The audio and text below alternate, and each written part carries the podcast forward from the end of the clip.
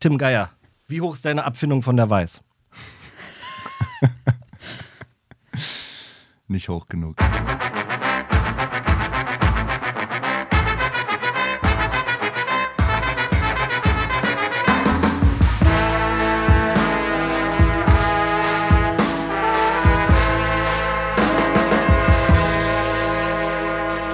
Und damit sind wir zurück. Wir haben eine lange Pause hinter uns. Es äh, explodiert förmlich aus mir heraus. Wir waren ja zwei Wochen. Ich war ja super krank, Leute. Vielen Dank für all eure Nachrichten, die mich leider nicht erreicht haben. Ich war so krank und jetzt sind wir wieder zurück. Ich freue mich, Tim, dass wir zusammen endlich wieder auf dem Äther surfen, um den Leuten ein bisschen einzuordnen, was in dieser Welt da draußen passiert. Denn heute haben wir eine Show, die unglaublich voll, niveauvoll und doch aber auch interessant mal ist. Ja. Wen haben wir heute zu Gast? Wir haben heute zu Gast eine junge Journalistin, eine Gen Z-Journalistin, das steht zumindest in ihrer Insta-Bio, Carlotte Bro. Herzlich willkommen. Hey, ich freue mich, weil das ihr mich eingeladen habt. Ich weiß immer noch nicht ganz genau, warum ich überhaupt hier bin. Warum nicht? Weil hier interessante, spannende Menschen aus dem aktuellen Zeitgeschehen ihren Platz finden und Leute, weil ich nämlich bei dir bei Instagram gesehen habe, ich weiß gar nicht, äh, du wurdest mir angespült vom Instagram-Algorithmus. Dann habe ich gesehen, dass Jan Böhmermann dir folgt und dann habe ich nämlich noch weiter recherchiert und habe gesehen, dass ganz viele EntscheiderInnen in, in der deutschen Medienbranche dir folgen und du weißt garantiert, von wem ich spreche. Also Tim Äh, Geier folgt mir nicht. Doch, Tim Geier folgt dir oder nicht? Ja, nee, also. Was folgt? Nein? Nee, nee, nee. Ich, Jetzt, ich, das will ich ich kann es Ja, weil ich das Instagram-Profil wird von seiner Freundin überwacht. Und wenn er irgendwie jungen Frauen folgt, dann ist das Nee, immer nee, nee. problematisch. Da hat meine Freundin überhaupt kein Problem damit. Aber nee, tatsächlich äh, kannte ich dich noch nicht davor und das ist mir auch ein bisschen unangenehm. Ich habe mir deine Inhalte angeschaut, ein paar Texte von dir gelesen und vieles davon hätte ich natürlich auch gerne bei Weiß gesehen. Mm. Ja, doof jetzt. Also, wir werden heute natürlich über den Weiß-Niedergang sprechen. Wir haben jetzt auch zwei Wochen ein bisschen Zeit gehabt, oder du hast Zeit gehabt, Tim, das ein bisschen sacken zu lassen. Ne? Die Weiß macht dicht und so ist jetzt rausgekommen. Carlotte, wir werden mit dir sprechen und wir werden jetzt vor allen Dingen erstmal hören, was du auf Instagram zum Beispiel machst, weil die Wissensvermittlung ist eine neue Form, die mir sehr, sehr gut gefällt. Ich bin das hotteste und smarteste Girl EU West. Zumindest denke ich das oft. Auch dank eurer Komplimente. Und dann gucke ich in den Spiegel. Oder ich sehe Bilder, die Dani von mir gemacht hat. Mittlerweile gute Bilder, ja? Aber hat Selbstbewusstsein was mit Gesundheit zu tun? Studien weisen darauf hin, Menschen mit psychischen Erkrankungen wie Depressionen haben oft sowieso schon ein geringeres Selbstwertgefühl. Das könnte sie auch daran hindern, dass sie sich in der Lage fühlen, oh, oh, Lage fühlen, sich gut um ihre eigene Gesundheit kümmern zu können. Im Fachjargon wird das Gesundheitskompetenz genannt. Wenn du helfen willst, das besser zu erforschen, dann mach doch bei dieser Studie mit. Die ist nämlich von einer Freundin von mir. Ich weiß gar nicht selber, wie ich das nennen würde, was ich mache. Ich versuche einfach Videos zu machen, so geil wie es geht. Und ähm, die laufen halt auch ganz gut. Und ich versuche jetzt auch ein bisschen mehr Infos unterzubringen. Vorher habe ich nur so darauf geachtet, dass sie halt unterhaltsam sind. Ist schon mal. Also. Ja, ist gut. Ja, und jetzt versuche ich auch ein bisschen so irgendwie was Wertvolles zu machen. Ist aber vielleicht gar nicht so schlecht, erstmal diesen Skill zu beherrschen, zu wissen, wie man etwas unterhaltsam vermittelt und dann zu gucken, okay, was will ich denn vermitteln, weil oft wird es andersrum gemacht und ähm, wie du, glaube ich, auch irgendwo mal gesagt hast, man konkurriert halt mit äh, Netflix und irgendwelchen crazy Videos bei TikTok als mit journalistischen Inhalten. Und ja, deshalb eigentlich ganz gut, erstmal zu gucken, dass man das unterhaltsam hinkriegt. Machen wir ja auch hier immer, oder? Mhm, ja, klar. Was ist eigentlich Gen Z-Journalismus? Also ich glaube, das ist auch wieder eine zugespitzte Form der Selbstvermarktung. Mhm. Wie eigentlich alles, was man heutzutage machen muss als Medienperson, weil man sich im Netz bewegt. Ähm, weil ich meine, natürlich ist Gen Z irgendwie so, das ist unscharf, so, das ist eine Vorstellung von irgendwas, das ist Marketingsprache. Ja. Und äh, ich glaube, meine Generation hat sich das schon auch so angeeignet und reclaimed. Mm, aber eigentlich ist es, glaube ich, eher so die Perspektive auf die Welt, die ich einnehme. Und deswegen ist es nicht so scharf abzutrennen und es ist einfach schwer zu sagen, was genau Gen Z-Journalismus ist oder was die Themen sind, weil es eher die Perspektive ist, mit der ich auf Themen blicke. Sind es nicht so ein bisschen Themen einfach die junge Leute interessieren oder auch Journalismus von jungen Menschen für junge Menschen. So habe ich das immer runtergedampft bei Weiß, wenn mich das jemand gefragt hat. Aber ich meine, es gibt ja auch Gründe, warum Weiß nicht mehr da ist. ähm, deswegen, ich weiß nicht, vielleicht ist es einfach ein anderes Framing, was ich betreibe. Aber ja. ich habe auch schon gedacht, eigentlich muss ich meine Marke auch weiterentwickeln, weil irgendwann ist auch Gen Z irgendwie nicht mehr cool. Und dann kommt Alpha und dann wollen alle nur noch was von Alpha wissen. Deswegen, ich muss mich auch dann weiterentwickeln. Oh mein Gott, heißt die nächste Generation Generation Alpha? Wusstest du das nicht? Ich dachte, du bist Chefredakteur von einem jungen Medium. Ja, aber ich bin noch Chefredakteur. Ja, wenn du es so framen willst. Okay, klar. Leute. ähm, nee, aber ich, ich denke da irgendwie an, an, an Kollega und äh, sein Alpha-Aufbau Multilevel-Marketing-Programm. Ich finde das ganz interessant. Wie macht man denn Journalismus? Und das fragen wir uns. Ihr wisst ja, in meinem zweiten Leben bin ich ja noch bei der äh, DPA angestellt. Noch? Hast du ein Problem? Ja. Nein, ich habe nicht. Nein, ich hoffe einfach, dass das alles gut läuft und so, weil ich liebe die DPA. Aber ähm, nachher auch übrigens Insights von der DPA. Es wird ganz, ganz heiß, Leute. Bleibt unbedingt dran. Äh, aber wir stellen uns jetzt, natürlich. Ab jetzt ist eigentlich egal, was wir sagen, weil alle abgeschaltet haben. Wir stellen uns natürlich die Frage: Wie macht man guten Journalismus für die Gen Z. Und Tim Geier zum Beispiel hat mal gesagt, stellt sie einfach ein und lasst sie für euch arbeiten. Was ich äh, eine, interessante, eine interessante Logik finde. Äh, wie würdest du das sagen? Wie, wie macht man denn guten Journalismus für eine Generation? Im ersten Moment dachte ich gerade, stellt sie ein und beutet sie aus.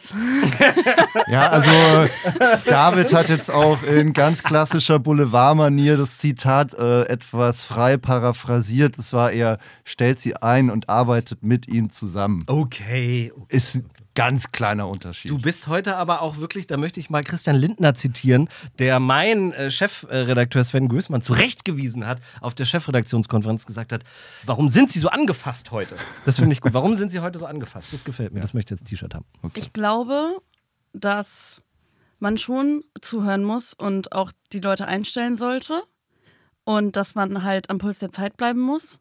Und ich glaube, dass Journalismus generell halt schon so sehr konservativ geprägt ist ähm, und viele Mühlen auch sehr langsam malen. Und das immer so das Problem ist, was alles aufhält. Weil natürlich, also ich möchte niemandem so die Expertise aberkennen, die man sich über 15, äh, 20 Jahre als Redakteur angeeignet hat. Aber es ändert sich halt dauernd, wie wir Medien konsumieren. Und wenn man die mhm. für junge Leute machen will, dann muss man die so machen, wie junge Menschen konsumieren. Mhm. Und dann muss man auch mehr so arbeiten, wie junge Menschen arbeiten. Also ich arbeite schon länger an Formaten, die auf TikTok stattfinden. Und ich merke auch, dass es manchmal nicht so leicht ist, mit der Art und Weise, wie früher zum Beispiel fürs Fernsehen gearbeitet wurde oder so, jetzt Inhalte für TikTok zu machen. Weil die ganz anders funktionieren, weil es ganz andere Maßstäbe gibt, weil es ganz andere Sehgewohnheiten gibt. Und ähm, ich glaube, das ist auch eine voll interessante Zeit zu sehen, wie sich das in Zukunft entwickelt und wie auch öffentlich-rechtliche das schaffen können, Inhalte für TikTok oder für Reels oder so zu machen, weil das ist übelst schwierig mit den ganzen ja. Abnahmeschleifen und so. Allerdings, ja. Womit ich ein großes Problem habe, ist, dass es sehr krass verschwimmt. Ne? Also ich kenne viele Kollegen und Kolleginnen, die sich selber so claimen als, ja, ich bin Journalist oder Journalistin, gleichzeitig aber dann sich schon auch von großen Marken einkaufen lassen, um mal eben was zu moderieren und so. Und das ist ja okay, weil es ist Moderation. Ist egal, wo das Geld herkommt. Drop mal ein paar so. Namen. Na, äh, kann ich dir nachher off-air off äh, gerne mal, aber es ist auch nicht so schwierig rauszufinden.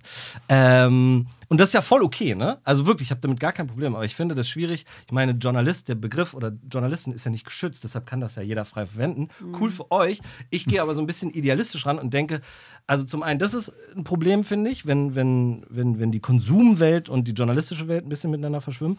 Und zum anderen das Selbstdarstellerische finde ich manchmal auch schwer, ja. Also beim Y-Kollektiv zum Beispiel, Steuerung F zum Beispiel, Vollbild beispielsweise, all diese Formate, die ich super cool finde. Aber die, die Machart ist mir. Es geht da nicht mehr um das Thema, sondern es geht um den Journalisten oder die Journalistin als Marke per se. Und da denke ich dann immer so, yo, das ist aber ist das, ist das jetzt so eine Kritik am äh, Ich-Journalismus? Am Gonzo-Journalismus? Ey, ich, da muss ich auch eigentlich widersprechen und du wahrscheinlich auch. Ja, oh, absolut. Ah, absolut. Oha, los. Ist das, ist das eine Finte, die du gelegt hast? Naja, ist eine Finte, keine Ahnung. Also, ja, absolut widersprechen nicht unbedingt, aber es kommt halt drauf an. Also man muss halt immer genau rechtfertigen, wenn man das Ich benutzt, muss man es immer rechtfertigen, weil es ist ein Privileg, finde ich, dass man sich hinstellen darf und äh, weiß, okay, ich schreibe jetzt was auf oder ich stelle mich vor eine Kamera und das lesen ganz viele Leute, schauen ganz viele Leute an. Und wenn man sich dann in den Vordergrund stellt, dann muss man erklären können, warum. Und ein Grund kann halt einfach sein, naja, ich, nur ich kann diese Geschichte erzählen. Mhm. Oder ich habe das halt erlebt und, und äh, es wäre jetzt irgendwie Quatsch, so künstlich, ja, der Redakteur geht da und dahin. Also es, es, es kommt sehr darauf an. Ich, wir hatten mal eine Story, wo mein Kollege Matern Böselager von dem damaligen neuen US-Botschafter in Berlin gefragt wurde, ich weiß gar nicht mehr, wie es dazu kam, aber wollen Sie mich nicht mal begleiten okay. bei einem äh, ja, bei ein paar Terminen oder so. Er war offensichtlich Fan von Weiß und er wollte einfach Matern beeindrucken und er wollte irgendwie, dass er ihn cool findet. Und das ist ja dann die eigentliche Geschichte und das kannst du halt nur erzählen, mhm. wenn du dein mhm. das Ich mitnimmst. Mhm. mhm. Ich glaube, es kommt voll auch äh, auf die Themen an und ich finde zum Beispiel so Politik oder so, das ist total wichtig, die Neutralität zu bewahren. Mhm. Und äh, das wäre jetzt zum Beispiel auch eigentlich ein Widerspruch gegenüber dem, was du gesagt hast, obwohl das natürlich trotzdem eine spannende Story ist. Ähm, wo ich aber das Gefühl habe, und ich habe tatsächlich sogar meine Bachelorarbeit darüber geschrieben, dass das viel mehr kommen wird, eben auch mit meiner Generation, ist halt dieses Authentische und ist halt dieses so Faces zu haben im Journalismus, Menschen, die für irgendwas stehen, womit sich andere Menschen, die es konsumieren, identifizieren können mhm. und damit halt so diese Lebenswelt mehr abzudecken, die so lifestyleiger ist oder die so mehr so eine Orientierung ja auch bietet, so. Und ich glaube, dass es noch viel mehr kommen wird. Und das ist ja genau Ich-Journalismus, mhm. weil es geht ja immer mehr um Authentizität und darum, wie man was wahrnimmt und äh, so diese Realness einfach dabei auf Social Media. Und wir werden damit jetzt so viel mehr geprägt. Das heißt, wir erwarten auch mehr mhm. Medien so zu konsumieren. Ja. Ja, so, aber wenn ich mir einen Steuerung F-Film zum Beispiel angucke, ja, ey, und ich. Aber warum liebe, laufen die denn so gut? Sag ich mal. liebe die Kolleginnen von Steuerung F. Ja, die machen aber, viele tolle aber Sachen. Aber jedes zweite Schnittbit, die sind nur im Auto, die fahren von A nach B, von B nach C. ja, dann sieht man, okay. wie sie im Büro sitzen, dann fällt ein Stift runter. Und das wird alles gezeigt. und ich denke, das ist doch, was interessiert mich das, ob ihr schon wieder in ein Auto steigt und irgendwo hinfahrt im norddeutschen Raum, wo es eh nichts zu sehen gibt, für mich als Zuschauer. Ich glaube, das ist aber eher so eine äh, Kritik an der Erzählweise dann, oder? Ja, Als und vor allem, ja, man merkt, dass du nicht Video machst, weil du hast voll oft Probleme, was zu erzählen und wo du keine Bildebene zu hast. So dass man da Probleme hat. Ist das mein Problem als Konsument? Ich will da einen geilen Film sehen. Ja? So, das ist mir doch egal, ob man da Probleme hat, Schnittbilder zu finden. Auch die NDR-Büros, ja, muss man ja auch wirklich mal sagen, in diesen asbestverseuchten Hochhäusern, wo die da untergekommen sind, ist ja auch nicht schön fürs Auge. Also wenn das hier wenigstens so ein Smart Shared Working Space wäre, wie bei uns bei der DPA, dann äh, würde ich mich natürlich freuen, das zu sehen, neue Arbeitswelten und so. Aber das ist, das gefällt mir einfach nicht. Das ja, aber das ist doch meine Forderung. Ja. Neue Büros für den NDR. Ich zahle ja auch ja. dafür mit meinen Beiträgen und ich zahle ja auch gerne. Ja, aber dann macht es auch von mir aus gerne die vollen fast 18 Euro gerne dahin. Macht es. Ja, ihr lacht jetzt. Was denn? Was lachst du denn jetzt so? Ich merkt man eigentlich, dass ich schon zwei Bier getrunken habe? Nee, merkt man überhaupt nicht. Ich finde es gut, wie du nochmal die Kurve gekriegt hast. Ich dachte schon, wir haben jetzt den... Äh, den Schwurbler-Talk. Den Schwurbler-Talk, ja. Wieso? Oder, Nein. Nee, äh, Steuerung, Steuerung, die Steuerung F-Community äh, startet den nächsten Shitstorm gegen uns, wo wir gerade uns äh, von der Hertha, vom Hertha BSC-Vorfall erholt, erholt haben. Was weiß nicht, wovon du redest. Auf RBB 24 habe ich heute nochmal nachgelesen und ich liebe den RBB, weil natürlich die Weiß macht die Pforten zu. Irgendwas hat da nicht funktioniert. Tim, da kannst du ja vielleicht gleich auch nochmal was dazu sagen. Aber ich habe eine schöne Schlagzeile bzw. einen Artikel gefunden, der das Thema äh, behandelt. Und da muss man sagen, der RBB hat ja ganz schön eine reingeknallt. Dass dir das nicht, äh, hast du nicht gesehen, ne? Die nee. haben so einen Mic-Drop-Moment, haben die dir nämlich gegeben. Ich kann mal zitieren. Weiß-Deutschland-Chefredakteur Geier äußerte sich im Juli 2023 noch zuversichtlich, dass die Arbeit im Berliner Büro weitergeht. Zitat, die Party ist noch nicht vorbei, so Geier damals auf Ex. Doch aus der Party wurde nur eine After Hour. Uh, RBB 1, Ja. Geier 0. Ja, gut. Hast du keine Push-Benachrichtigung für deinen Nee. Namen drin? Nee, aber also erstmal, das hat, das stimmt ja alles so. Also Ja. ging ja noch weiter. Ja. Und in dieser, in diesem Umfeld ist es äh, ja sehr viel, wenn es dann noch ein paar Monate weitergeht unter Umständen. Mhm. Und ja, der Ton, da habe ich kein Problem damit. Also das prallt an mir ab. Ja. Also ja. Jetzt nimm uns doch mal mit CNN für Hipster, so hat es ja der Musikexpress äh, betitelt, äh, macht also die Pforten dicht. Warum ist, wie geht's dir damit? Weil ich weiß, wenn einer weiß, Fan ist, dann du. Ich habe noch eine bessere Frage. Ja, bitte. Die war auch wirklich nicht gut. Wie ist es auf der Weiß After Hour? Oh ja, auf der Weiß After Hour. Ähm, ja, das waren einige der besten Partys, auf denen ich war, muss ich sagen. Äh, und wir werden auch noch eine feiern. Also ich kann jetzt noch nicht von der aktuellen After Sind wir auch eingeladen? Puh, schwierig, nichts gegen euch beide. Es ist tatsächlich so, dass es so eine riesige Liste von ehemaligen und natürlich noch Angestellten und FreelancerInnen gibt, die wir alle dabei haben wollen. Na klar. Und Na klar. tatsächlich ist dann der Laden voll, den wir Okay. uns. Äh, Wir wurden einfach gerade ausgeladen. Ja, aber auch sehr diplomatisch. Gefällt mir schon gut. nee, also ich kann ja, ist auch andere Leute ja, nicht mitbringen, einfach die dann ich gerne. Standort und dann kommen wir da Ja, schon ja, genau, So, okay. also. Jetzt Ähm, nee, also ja, wie, wie, wie geht's mir damit? Ich finde es natürlich tragisch für alle Freundinnen und Freunde der, ähm, des guten Journalismus, Mhm, dass es ein kleines, freies, agiles, journalistisches Sportboot weniger gibt, das die großen Frachter nerven kann mit seinen Bilder. Recherchen und Texten. Ähm, das finde ich tragisch. Ich hatte jetzt schon ein bisschen länger Zeit, also na, der Tag, an dem ich das veröffentlicht habe, war jetzt nicht der Tag, wo wir davon erfahren haben. Ich hatte jetzt schon ein bisschen länger Zeit, die Seven Steps of Grief durchzumachen. Das bringt nicht so viel, sich jetzt damit zu lang zu befassen, was wäre, wenn und, und ach, wie schade und so. Was hat bei, der, bei, dem, bei dem Weißgedanken, was hat nicht geklappt? Was war der Fehler im System? Was würdest du sagen? Woran ist es gescheitert letztendlich? Also an den Inhalten ist schon mal nicht gescheitert oder daran, dass wir genügend, genügend LeserInnen und, und ZuschauerInnen gehabt hätten. Also das war nach wie vor, gab es ein riesiges Interesse dafür.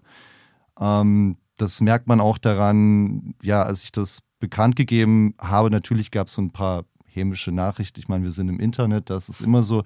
Aber es war Wahnsinn, wie viele auch sehr persönliche Nachrichten ich aus allen Richtungen bekommen habe. Also ganz viel auch von Leuten, die ich überhaupt nicht kenne. Ähm, und ja, warum es gescheitert ist oder sagen wir so, warum in den USA entschieden worden ist, ist, dass einzelne Länder zugemacht werden, eben auch Deutschland. Das hat halt komplexe wirtschaftliche Gründe, aber ein interessanter Grund, der sich lohnt, sich mal anzugucken, ist das Thema Brand Safety. Ich weiß nicht, ob ihr davon schon gehört habt. Das ist so ein Begriff ja aus der Werbebranche, der bedeutet, dass Firmen, die Werbeanzeigen schalten, eben über, das macht man ja über große Agenturen, ja, die sammeln das dann von ganz vielen Firmen. Und diese Agenturen haben wahnsinnig viel Macht, weil sie Websites Regeln diktieren können. Und dann gibt es so Bloglisten, auf denen stehen dann Begriffe, neben denen keine Werbung geschaltet wird. Und Mhm. auf diesen Bloglisten sind halt zunehmend Begriffe wie Abtreibung, Queer, Israel, Klingt sehr Palästina. konservativ auch. Ähm, ja, also halt alles, äh, alles, worüber wir berichten und alles, was unsere Audience interessiert oder sehr viel davon. Ne, natürlich auch alle möglichen äh, äh, Drogenbegriffe, ähm, aber ja, auch ja, LGBTQ und so weiter. Mhm. Und es ist halt sehr schwierig, wenn du ein werbefinanziertes Geschäftsmodell hast, das Weiß aktuell noch hat. Mhm. Ähm, ich kann natürlich nicht über die Pläne sprechen, die es da in, gibt, in die Zukunft hineingeblickt. Ähm, aber das ist sicherlich ein sehr großer Grund, warum solche Unternehmen wie Vice oder auch Jezebel und äh, andere Medien, die sagen, das ist uns wichtig, darüber zu berichten, strugglen. Es gab auch vor einiger Zeit mal so einen offenen Brief von Vice, wo eben öffentlich gesagt wurde, wir werden nicht aufhören, über diese Themen zu berichten, die für unsere Audiences wichtig sind. Sondern wir werden ganz aufhören. Ja, ja, genau. Also das äh, muss man sagen, das war ein das war natürlich ein offener Brief, der von der Redaktion kam. Und die Redaktion kann noch so gute Arbeit machen. Es bringt halt nichts, wenn der andere Teil nicht dazu passt oder ja entsprechend läuft. Ist das, habe ich das jetzt. Ähm War eine knackige Antwort. Also gut zusammengefasst. Aber ja, ich finde halt dieses, also Brand Safety ist irgendwie Brand ein komischer Begriff, ja. von dem niemand was weiß, aber er ist halt wahnsinnig einflussreich darauf, was wir sehen. Ja, verstehe. Also, weil wenn man jetzt nicht ein Abo-Modell hat, dann und das ist ja auch gut, dass es werbefinanzierte Inhalte gibt, weil nicht jeder kann sich halt ein Abo leisten. Mhm. Ähm, ja, aber wenn man eben werbefinanziert ist, dann wird man immer weniger Inhalte zeigen können oder man muss irgendwelche anderen kreativen Wege finden. Und das ist so ein bisschen die eine Milliarde Dollar Frage, was diese kreativen Wege sind. Mhm. Ja. Aber wie geht's dir denn jetzt so persönlich? Achso, ja, mir geht's gut. Ähm, es ist gerade eine sehr strange Zeit, weil ich auch, ähm, ich habe ja im, im, Spiegel erzählt, wir machen nochmal so ein Abschluss-Printmagazin. Und dafür spreche ich mit sehr vielen ehemaligen KollegInnen und Leuten, eben, die früher da gearbeitet haben vor meiner Zeit. Und es ist schon krass, diese ganzen Stories zu hören, was Leute auch mit dieser Marke verbinden, was sie erlebt haben on the job an, an crazy Geschichten. Und es fühlt sich natürlich seltsam an, dass zufälligerweise ich derjenige bin, der jetzt zusammen mit ganz vielen anderen tollen KollegInnen diesen Laden zumacht. Ja, also, und David hat ja vorhin gesagt, ich bin ein Fan von Weiß und es ist auch so. Also ich habe. Äh, ja, musst du auch. Also du, hast, du warst der Chefredakteur, wenn nicht, wäre es auch irgendwie weird. Das stimmt, ja. Ja, aber Tim, ich meine, wirklich. Tim Geier, also, Tim Geier ist weiß. Wirklich. Nee, also wirklich ich kenne den, kenn den ja. so lange jetzt. Ich also, kenne den wirklich über zehn Jahre, ja. Und das ist Echt, so alt seid ihr schon? Ja, ja wir sind über so zehn. Sind wir schon. ähm, nee, aber ich habe wirklich, ich habe ich hab wirklich äh, früher, als ich noch nicht in Berlin gelebt habe, so, wann war das so? Vor ja, 15 Jahren, glaube ich. In der äh, Weinmeisterstraße gab es einen American Apparel Store, da gab es Device und da bin ich immer hin und habe mir die geholt und ich dachte halt, das ist das Geilste wow, du bist überhaupt. Schon echt alt auch, ne? Ja, natürlich, ich bin 37. ja. Eigentlich ist ja die Weiß ein perfekter Gen Z-Journalismus, oder? Nicht? Mega, mega. Ich hätte so gerne bei der Weiß mal gearbeitet. Ja. Also ich glaube, so vielleicht jetzt am Ende nicht mehr. ähm, aber so, als ich aufgewachsen bin und so die ersten Inhalte auch so bewusst konsumiert habe, irgendwie war das schon noch immer ein Big Name und die haben voll die geilen Sachen oder ihr habt voll die geilen Sachen gemacht. Ähm, und es gibt auch so geile YouTube-Videos. Dieser Typ, der irgendwie so ein Sternerestaurant gefaked hat. Ja. So, Uber Butler. Das ja, war wirklich. Wie geil äh, kann man großartig, sein, irgendwie? Ja. Also auch wie unterhaltsam ja. und trotzdem delivert es so Information. Also. Aber es ist natürlich jetzt die Chance für viele Medien, genau in diese Lücke reinzustoßen, ne? Also. Ja, da wird ich, ja was fehlen da, in der Medienlandschaft. Da wird was fehlen. Ich sehe aber auch. Es sterben ja immer mehr solche Medien ja, auch. Genau, also ich, ich, ich sehe schon auch mit einer gewissen Zufriedenheit, dass viele Themen, die wir früher sehr exklusiv bedient haben oder vor allem bedient haben, mittlerweile auch in anderen Medien stattfinden. Also eben wenn es um marginalisierte Gruppen zum Beispiel geht, ja. wenn es um Obdachlosigkeit, äh, Prostitution geht ähm, oder ja eben andere marginalisierte Gruppen.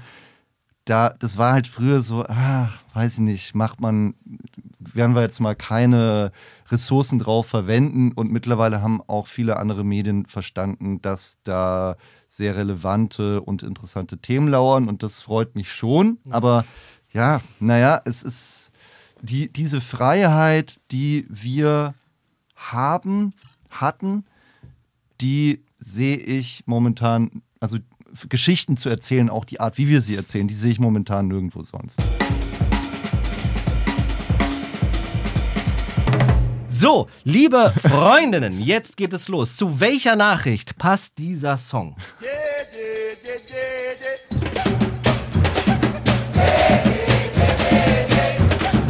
Ah, na komm, jetzt geht's wieder. Na, Müssen wir das unterbrechen oder Ist, so? ein, ihr müsst äh, gar nichts machen. Ihr müsst einfach nur sagen, zu welcher ist das Nachricht- das neue Musical im Friedrichstadtpalast? Nein! Mich erinnert das an Fußball-WM oder so vor Nein. irgendeiner Zeit, wo es noch so Ja. Cultural Appropriation noch kein Problem war. Stimmt, Vuvuzela Ja. kommt gleich rein. Aber ist ganz da geil, habe Brasilien. ich einfach neben der Genossin gewohnt. Das gibt's ja nicht. Oh, Ein, nein, ich doch nicht. Stimmt. Aber es ist ein Zitat aus dem Tagesspiegel. Das habe ich geliebt. Das Daniela so. Klette nochmal beschreibt, die RAF-Terroristin, die Ja. festgenommen wurde. Ähm, sie war gar nicht so schlimm, ja. Deshalb kann ich da mit so einer Leichtfertigkeit auch drüber sprechen. Sie hat jetzt wenig Menschen, also nachweislich äh, umgebracht. Sie hat eher so Supermärkte überfallen und so. Und das finde ich gut. Das kann man Ja. nur unterstützen. Überfallt euren Supermarkt um die Ecke. Das ist eine tolle Sache. Und ich, die Nachbarin hat gesagt, da habe ich jahrelang neben der Genossin gewohnt. Gibt's ja nicht. Und das finde ich einfach diese Entspanntheit. Und sich dann mit dem äh, kommunistischen Gruß Rotfront verabschiedet. Absolut, absolut. Und das war natürlich gerade Musik zu einem. Capoeira-Tanz, weil äh, die Klette sich nämlich in einem Natürlich, brasilianischen natürlich. Kulturverein engagiert hat und äh, Capoeira getanzt hat. okay. So, und da frage ich euch jetzt mal. Hätte man links, voll drauf kommen können. Linksextremismus versus Rechtsextremismus. Habt ihr schon mal jemanden hören sagen, der gesagt hat, da habe ich einfach neben der Heil Hitler Chapel gewohnt. Wie geil ist das denn? Nein, eben nicht. Und da hat sich, wird sich auch niemand in einem Kulturverein engagieren. Deshalb, wenn Extremismus, dann doch bitte Linksextremismus. Man muss dazu sagen, wir sind ja auch in Berlin, ne? Ja. Ja, Ja, genau. und jetzt, was ist jetzt schon wieder? Was ist das jetzt für ein Vorurteil? Nee, ich sag Links. einfach nur, it's so Berlin, dass Ja. jemand neben einer RAF-Terroristin gewohnt hat und sagt so, ich habe neben einer Genossin gewohnt. Ich dachte auch, Kreuzberg ist noch stabil. Kreuzberg-Chor. Ja. Das war eine sehr, sehr schöne Episode. Äh, Carlotte, wo können wir dich als nächstes genießen, erleben? Worauf können wir uns freuen? Was ist das nächste große Projekt? Oh, schön, dass du fragst. ich starte jetzt einen Podcast. Oh, Nein! Erzähl mal. welcome to the party. Ja. Der heißt Bubble Tea. Mhm. Bubble Tea.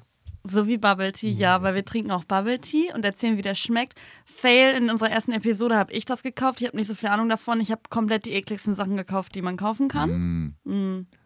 Ähm, Und das machst du mit wem zusammen? mit Marlina Florentine Sternberg. Das ist eine gute Freundin von mir und sie ist voll Millennial. Also so Level Millennial, das schon ein bisschen peinlich ist, aber deswegen mache ich das auch mit ihr. Du bist großzügig. ja.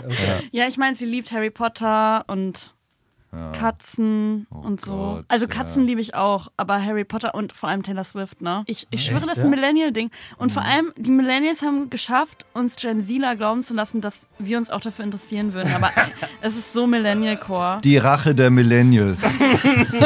Okay, und ab wann geht's Taylor los? Wo kann man den Podcast hören? Auf allen Plattformen ab dem 1.3. Das ist ja schon bald, da freuen wir uns. Ja, drauf. wonderful. Freitag. Und natürlich nicht vergessen, äh, uns zu abonnieren und zu folgen und zu teilen, vielleicht auch bei Instagram mal vorbeizuschauen oder bei TikTok. Äh, das würde uns sehr, sehr helfen und äh, viel Spaß machen, denn ihr wisst, wir haben ab jetzt äh, eine sehr hohe Arbeitslosenquote bei uns hier im Team. äh, aber das wird schon. Ich freue mich drauf. Macht's gut. Bis zur nächsten Woche. Ciao, Tim. Ciao, David. Ciao, Carlotte. Tschüss.